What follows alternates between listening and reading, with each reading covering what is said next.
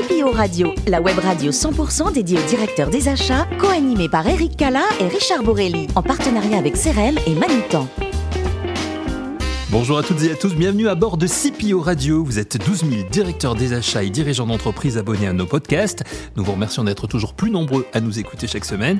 Vous pouvez réagir, vous pourrez le faire à l'issue de, cette émission sur nos réseaux sociaux et notre compte Twitter CPO Radio-du-Bas TV. Pour co-animer cette émission, il y a avec moi Richard Borelli. Bonjour Richard. Bonjour Eric. Directeur général et pédagogique de l'Institut Albert Mansbridge. C'est ça.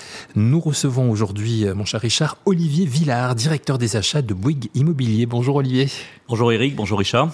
Merci de nous faire le plaisir de participer à cette émission. On va évidemment parler de bâtiments, de Bouygues Immobilier dans, un instant et d'achat plus précisément. Mais d'abord, intéressons-nous à votre euh, riche parcours. Olivier, vous êtes né le, 8 juin 68 à, Toulouse. Vous êtes diplômé de l'ETP, l'école des, travaux publics, du bâtiment et de l'industrie. Vous avez fait à, Paris. Euh, mais très vite, vous allez découvrir les achats et choisir cette voie. Dans quelles circonstances rencontrez-vous l'univers des achats, Olivier? Alors c'est en cours d'un stage, un stage de deuxième année d'école d'ingénieur que j'ai eu l'occasion de faire euh, des, achats de ferraillage pour euh, Saugier Aquitaine, je me souviens, en région bordelaise, voilà, dans ma région d'origine. Vous avez fait un diplôme d'ingénieur dans, à la Cage Business School, hein, école de, commerce, c'est ça? Diplôme d'ingénieur à l'ESTP et un troisième cycle, et un, troisième cycle, un MBA au MAI, à l'école effectivement Subdeco Bordeaux. Alors en 93, vous entrez chez, chez Veolia, que vous choisissez pour une raison bien précise. Absolument. J'avais la fibre verte déjà en 92, hein, ça ne nous rajeunit pas. Et donc je voulais absolument travailler dans une euh, boîte liée à l'environnement. Donc il y avait deux leaders à l'époque, la Générale des Eaux, la Lionel des Eaux, pour les plus anciens euh, se rappelleront. Et donc euh, j'ai postulé, j'ai envoyé deux lettres de candidature spontanée, et puis j'ai eu la chance d'être accepté à la Générale des Eaux, qui deviendra Veolia par la suite. Et là, vous faites vos, vos premières armes? Oui, oui, je fais mes premières armes plutôt dans le contrôle de gestion parce que les achats à l'époque étaient vraiment euh, absolument pas matures. Donc, euh, donc j'ai fait beaucoup de, de, cost control, une formation plutôt, enfin une expérience plutôt euh, financière. Alors vous quittez Veolia au bout de, trois ans. Hein, vous entrez ensuite chez, chez Motorola.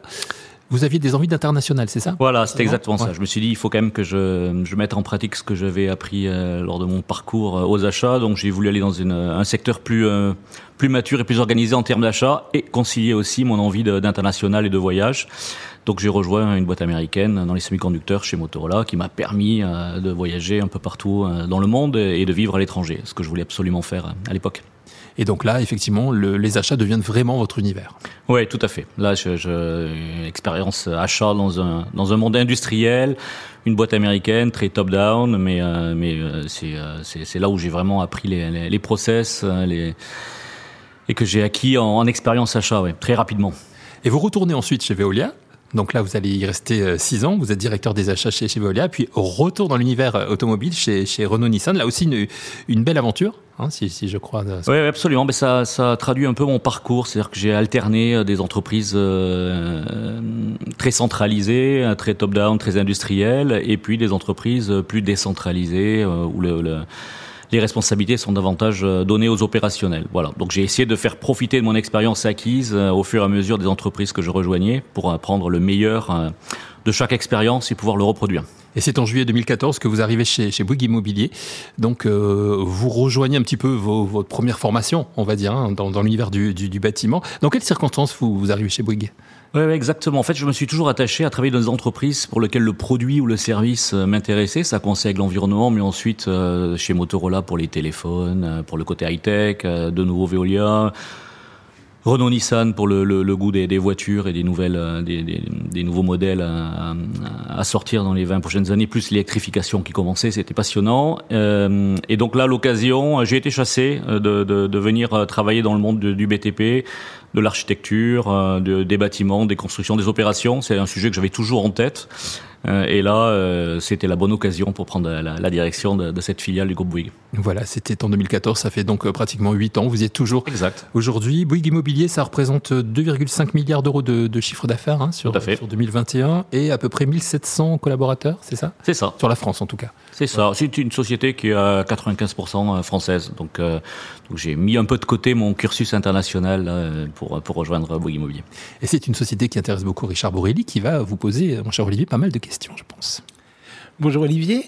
Alors, moi j'aimerais savoir d'abord comment euh, est organisée euh, chez Bouygues Immobilier la fonction que vous dirigez. Alors c'est une organisation euh, matricielle assez classique dans des entreprises décentralisées, donc une petite équipe que j'anime au siège d'experts achats, de community managers pour négocier de façon assez euh, assez proche avec nos partenaires, nos fournisseurs stratégiques euh, des contrats nationaux. Et ensuite, j'anime euh, une, une, trentaine de responsables achats projets qui eux sont répartis sur le territoire, mais qui reportent directement à leur patron opérationnel. Voilà. Donc il y a une partie stratégie achat négociation avec des partenaires euh, stratégiques, et puis une partie euh, animation, respect des process, euh, et puis équiper la fonction achat d'outils digitaux, de numérisation et digitalisation de la fonction achat, qui est un gros enjeu dans le monde de la, construction en général et de la promotion immobilière en particulier. Alors justement, pour répondre à cet enjeu, est-ce que vous envisagez des évolutions de cette structure ou des, ou des évolutions fonctionnelles en tout cas? Oui, alors déjà, il y a plusieurs types d'évolutions. Il y a une évolution déjà en termes de ressources, puisqu'on a la chance d'être dans une direction des achats qui euh, se renforce, parce que les achats en prennent de plus en plus de pouvoir et que euh, ça fait partie aussi de mon job de pérenniser la fonction et de d'expliquer au top management et de prouver par les faits euh, la valeur ajoutée d'une équipe achat euh, plus euh, experte hein, et plus nombreuse. Donc ça c'est le premier point. Et puis le second point, vous avez raison aussi en termes de scope, on agrandit un peu notre domaine d'intervention qui était dans un premier temps limité aux achats métiers, achats directs de travaux et que maintenant on accroît sur des achats plus de type indirect, marketing, sur des projets stratégiques de refonte de systèmes d'information. Voilà. Donc on essaie d'accroître, enfin c'est ma mission d'accroître le scope de responsabilité pour pouvoir toucher à tous les enjeux financiers de la société. Et, j'imagine que pour arriver à faire cela, et vous nous parliez de, du gain de pouvoir aussi de, la fonction achat en interne, il y a pas mal de négociations internes à mener, un petit peu d'évangélisation, un petit peu de marketing achat. Ça, c'est sous votre responsabilité, j'imagine? Oui, absolument. Je dis toujours que dans une société décentralisée, on passe plus de temps à négocier en interne qu'avec ses fournisseurs. Donc la, partie la plus difficile, effectivement, c'est de convaincre, euh, c'est de, bien expliquer euh, aux opérationnels qu'on leur prend pas le pouvoir, mais qu'on les accompagne, qu'on est là en, tant que business partner avec eux pour euh, avoir des objectifs clairs et se mettre en ordre de marche pour les atteindre. De toute façon, la, conjoncture économique fait qu'aujourd'hui le métier est difficile, les marges sont moins, moins assurées qu'elles n'étaient les années précédentes. Donc la, la, la, direction des achats que, que, j'anime a plus de, de, marge de manœuvre pour travailler avec les opérationnels et pour s'assurer qu'ils atteignent leurs objectifs financiers en, fin d'année. Donc euh, c'est une bonne opportunité aujourd'hui pour renforcer notre pouvoir et travailler en confiance avec nos, euh, nos opérationnels. Oui, bien sûr, il y a effectivement le, le renforcement de ce pouvoir dû à la, à la conjoncture euh, eh euh, actuelle qui nécessite plus d'accompagnement. Et puis il y a aussi la, la, la le développement de la, la, RSE, RSE, parité, durabilité, décarbonation. Tout ça, ce sont des, des enjeux qu'on sait euh, importants pour le secteur de la promotion immobilière et pour votre entreprise en particulier. Quels sont les impacts sur votre stratégie achat et les pratiques de votre équipe de tout ça?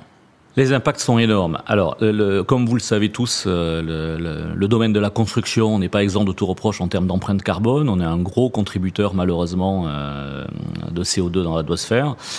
Donc, la construction a pris depuis quelques années le sujet à bras le corps. La promotion immobilière également. Donc, on a pour objectif, notre président a pour objectif de se, différencier fortement vis-à-vis de la concurrence en mettant en avant euh, ce côté exemplaire en termes de décarbonation, de biodiversité. Donc nous, aux achats, évidemment, on a enjambé les objectifs de l'entreprise et donc dans ma feuille de route, la partie décarbonation de nos achats est, un des trois piliers majeurs de, ma feuille de route et donc des objectifs de toute mon équipe. Donc je, je, vous confirme, euh, la partie euh, RSE, mais quand on parle de RSE, bon, il y a le S sur l'aspect social, mais surtout l'aspect euh, décarbonation, empreinte carbone, respect des nouvelles normes aussi, la RE 2020 pour ceux euh, qui ça parle, qui nous oblige, euh, qui oblige le, le secteur de la construction à faire de, de, de gros efforts en termes de, de, verdissement de ces opérations et de, et de meilleure gestion des déchets, quels qu'ils soient. Euh, donc pour répondre à ces objectifs, on a une obligation euh, à travailler. Et quand je dis nous, c'est nous Bouygues Immobilier, mais aussi notre écosystème de, fournisseurs et d'entreprises partenaires, à aller tous dans la même direction. Euh, et donc c'est en travaillant ensemble qu'on va trouver les meilleures solutions pour décarboner nos opérations. Et on le suit de façon très stricte, c'est-à-dire qu'on a des, contrats cadres qui dans une une dimension de partenariat nous oblige, et nous et nos fournisseurs, à faire les meilleurs efforts pour euh, limiter le taux carbone des produits et des services que nous achetons. Et puis nous mesurons les efforts réalisés euh, et nous avons des sortes d'incentives avec nos fournisseurs pour s'assurer que les fournisseurs qui jouent le jeu et qui nous aident à atteindre nos objectifs euh, sont évidemment euh, intéressés à le faire et à poursuivre leur aventure avec Bouygues Immobilier. Voilà. Donc c'est un enjeu extrêmement fort qui, qui, doit nous permettre de, de déjà respecter les, les, réglementations nouvelles, mais aller au-delà et nous différencier par rapport aux autres promoteurs concurrents. Alors justement, au-delà des contrats cadres, au-delà des normes, vos fournisseurs, ils vous suivent dans la démarche ou ça gratte un peu?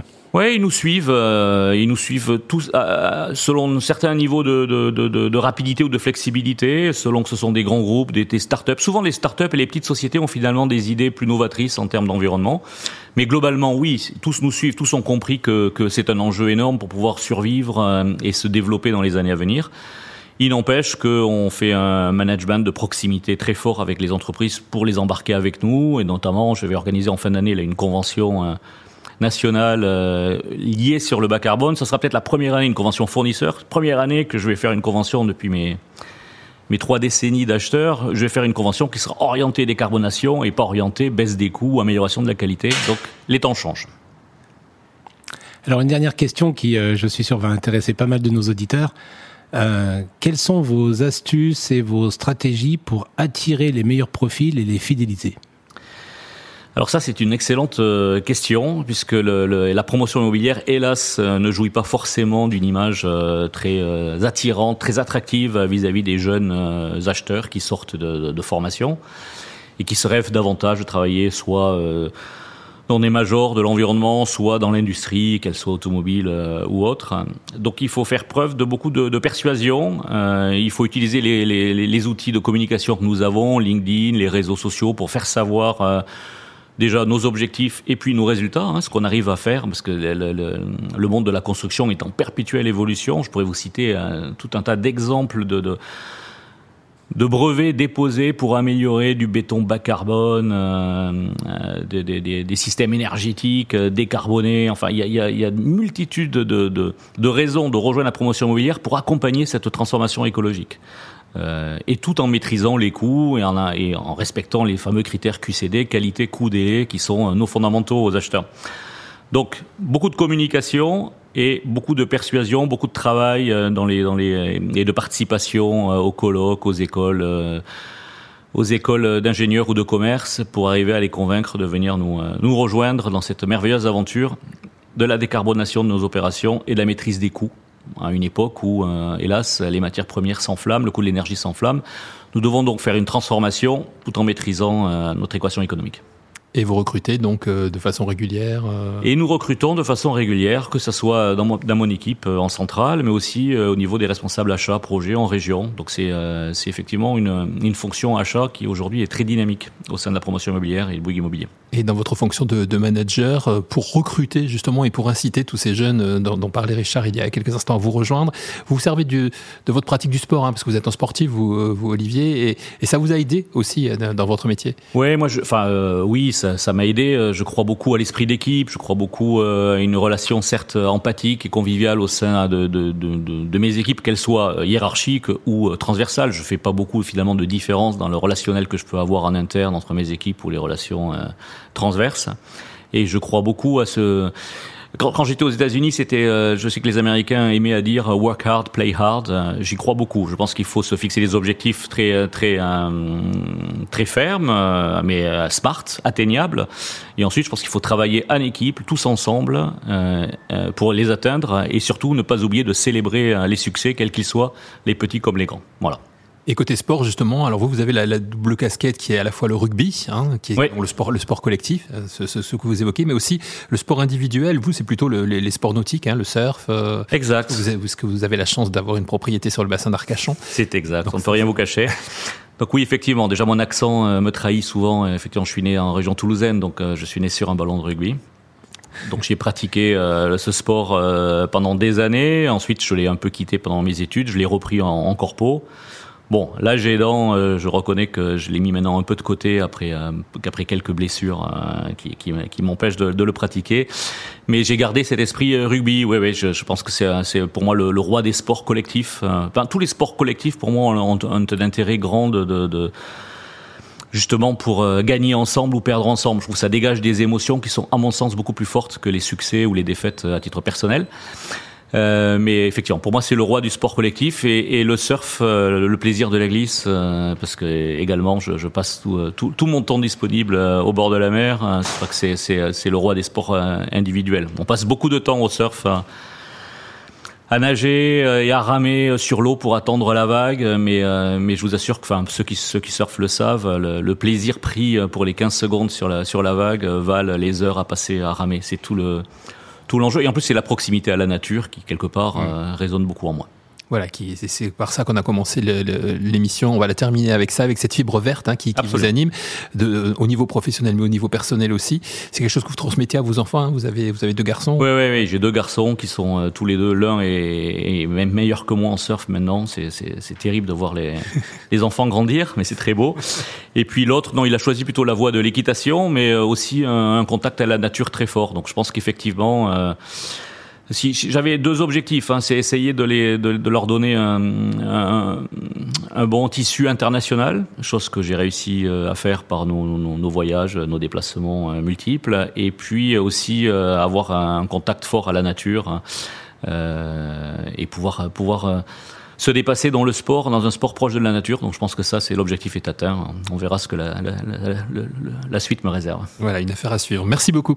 Merci Olivier. à vous. Merci, cher Richard, d'avoir participé à cette émission également. C'est la fin de ce numéro de CPO Radio. Toute notre actualité est à retrouver sur nos comptes Twitter et LinkedIn. Et rendez-vous mercredi prochain à 14h précise pour accueillir un nouvel invité. L'invité de la semaine de CPO Radio, une production b2b radio.tv.